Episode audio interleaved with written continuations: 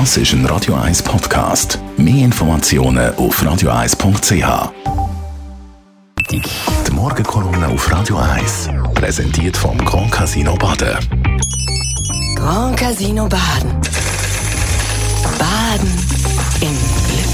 Morgen, Stefan, guten Tag. Schön. Hallo, guten Morgen. Also, eine spannende Vorlage gestern, CO2-Gesetz, ist knapp abgelehnt worden vom Stimmvolk, 51,6 Prozent. Und damit haben sie quasi überraschend die SVP zu Siegerin gemacht. Absolut. Ich finde, man muss der SVP tatsächlich gratulieren. Die Rechtspartei ist ein grossartiges Comeback gelungen, nachdem er die Partei abgeschrieben hat und nachdem der Präsident, der Marcos Chiesa, in den Medien als Loser, als Verlierer beschrieben worden ist. Und das Wahnsinnige ist für mich, dass die Rechtspartei heute so triumphiert, das hat sie ausgerechnet dem Gegner zu verdanken, der Klimabewegten, der Grünen und der Friday for Future Bewegung. Die Ökoaktivisten haben nämlich CO2 wochenlang als Papiertiger angestellt, als unnütz und fatal. Zu denen Gegnern gehört zum Beispiel der Bastian Giroud, der grüne Nationalrat aus Zürich, der hat auf allen Kanälen verkündet, das Gesetz sei nichts wert, sei substanzlos und ein Affront gegenüber den Jungen.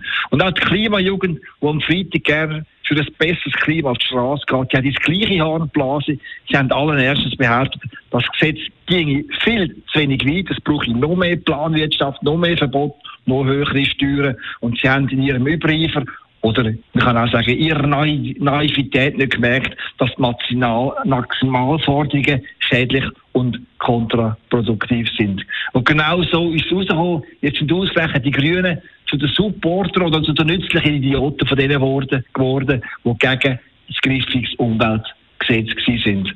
Und es ist ja nicht das erste Mal so, es ist auch bei der Masseninitiative, Masseneinwanderungsinitiative so gewesen. Auch dort haben die Umweltaktivisten vom Dichtestress gewarnt und die SVP zu einem hauchdünnen Sieg verholfen. Der grösste Sündenfall ist aber die EWR-Abstimmung von bald 30 Jahren.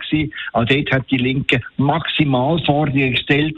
Nein, wir wollen nicht kein EWR, wir wollen lieber direkt in die EU rein. Und auch dort haben sie so die SVP zu einem ganz, ganz wichtigen Sieg verholfen. Denn die Ablehnung vom EWR, auch dank der Linken, das ist der Start von Christoph Blocher seiner grossen Politkarriere. Und das zeigt, Maximalforderungen sind in der Politik wenig zielführend. Sie helfen vielleicht einem guten Gewissen, aber im Klima dem helfen sie nicht. Danke vielmals. Morgen Kolumne von Stefan Barmettler, Chefredakteur von der Handelszeitung, zum Nachlesen bei uns im Netz auf radio1.ch. Die Morgenkolumne auf Radio 1.